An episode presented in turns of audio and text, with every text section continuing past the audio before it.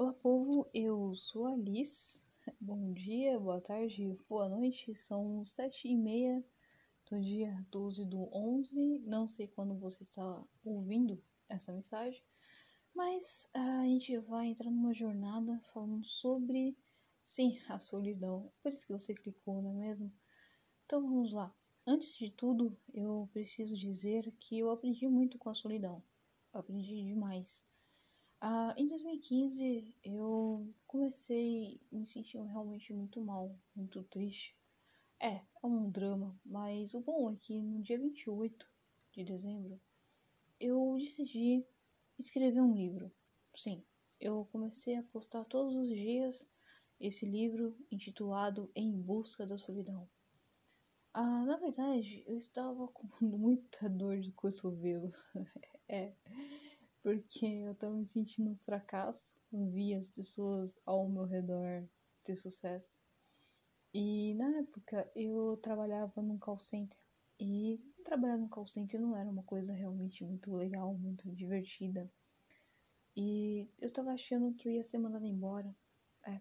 Então eu fiz um ato muito ah, como dizer, direi, um ato muito louco, porque eu saí do meu trabalho e entrei na faculdade de gestão empresarial.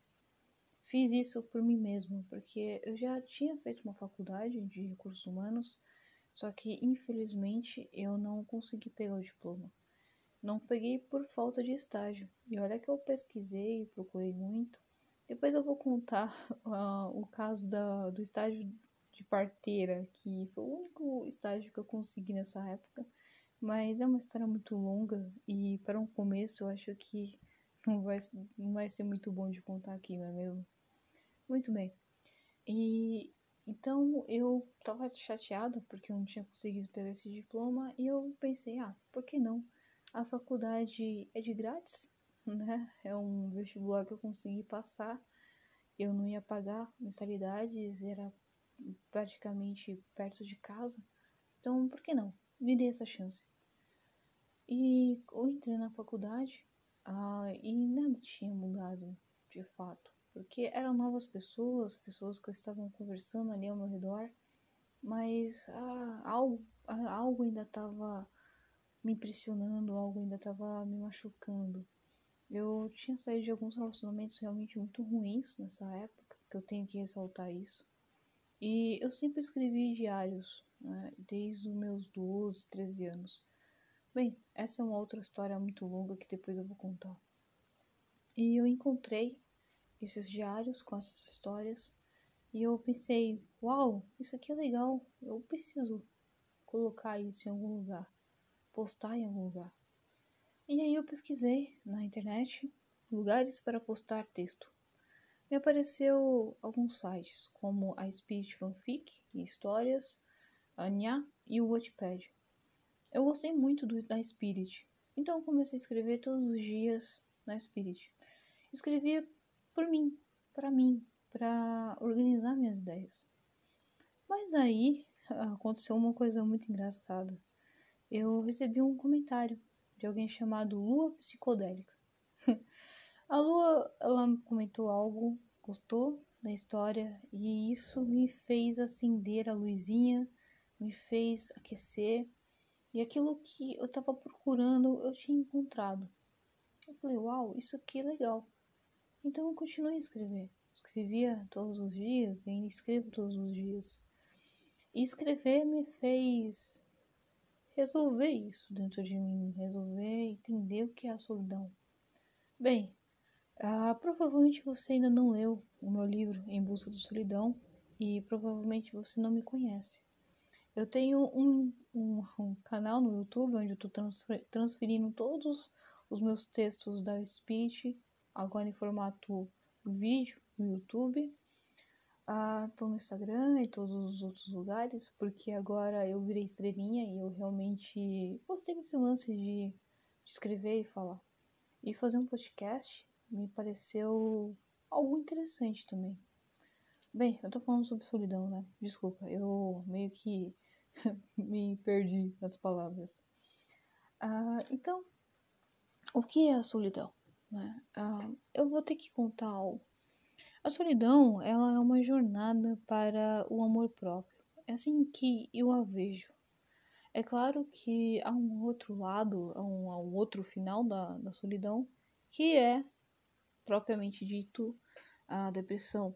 Né? Porque a partir do momento em que você vai se sentindo sozinho, cada vez mais sozinho, você vai se isolando e aí acaba que vem, né, tipo, uma bola de neve até que você chega nesse estado de depressão. A referente à depressão, eu não cheguei nesse estado de estar deprimida, de ter uma depressão. Eu estava triste, estava melancólica, eu estava querendo algo melhor na minha vida, desejando algo melhor na minha vida, mas eu não cheguei no estado de estar na minha cama e não sentir vontade de me levantar, uh, de não sentir vontade de sair. Uh, eu não cheguei nesse estado, mas eu cheguei bem próximo dele. E o que me fez uh, ter o entendimento de que eu precisava aceitar essa condição, que aliás, se você ainda não notou, eu tenho que ressaltar. O meu nome Liz no Linic, né? Esse Lonelic, de Lonely, é, é, bem, parece que, como que eu posso dizer, o destino é uma marca que lonely em inglês é o estado de solidão.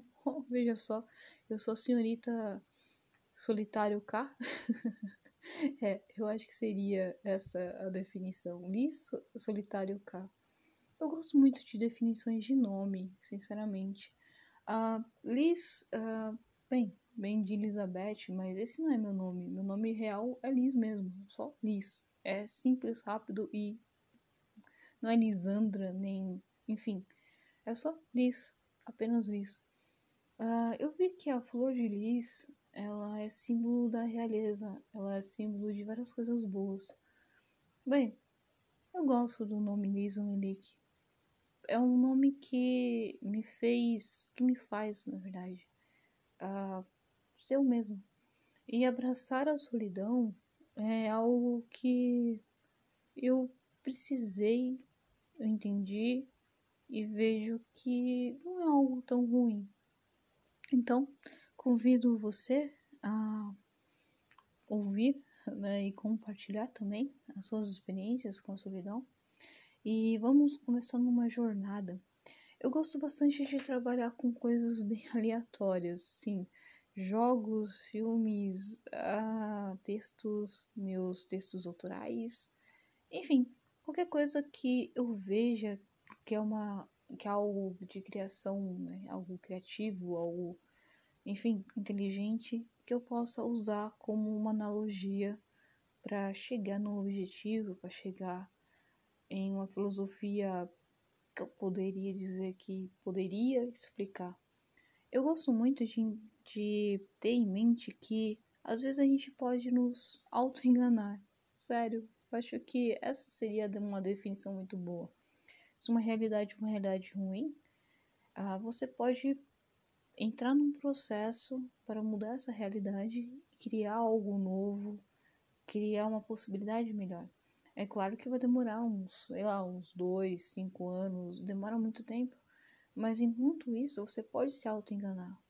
Eu tinha uma chefe no call center que é engraçado, ela tinha a mesma idade que eu ela falava que é melhor a gente estar preparado para ter algo e não ter, do que ter algo e não estar preparado para aquilo.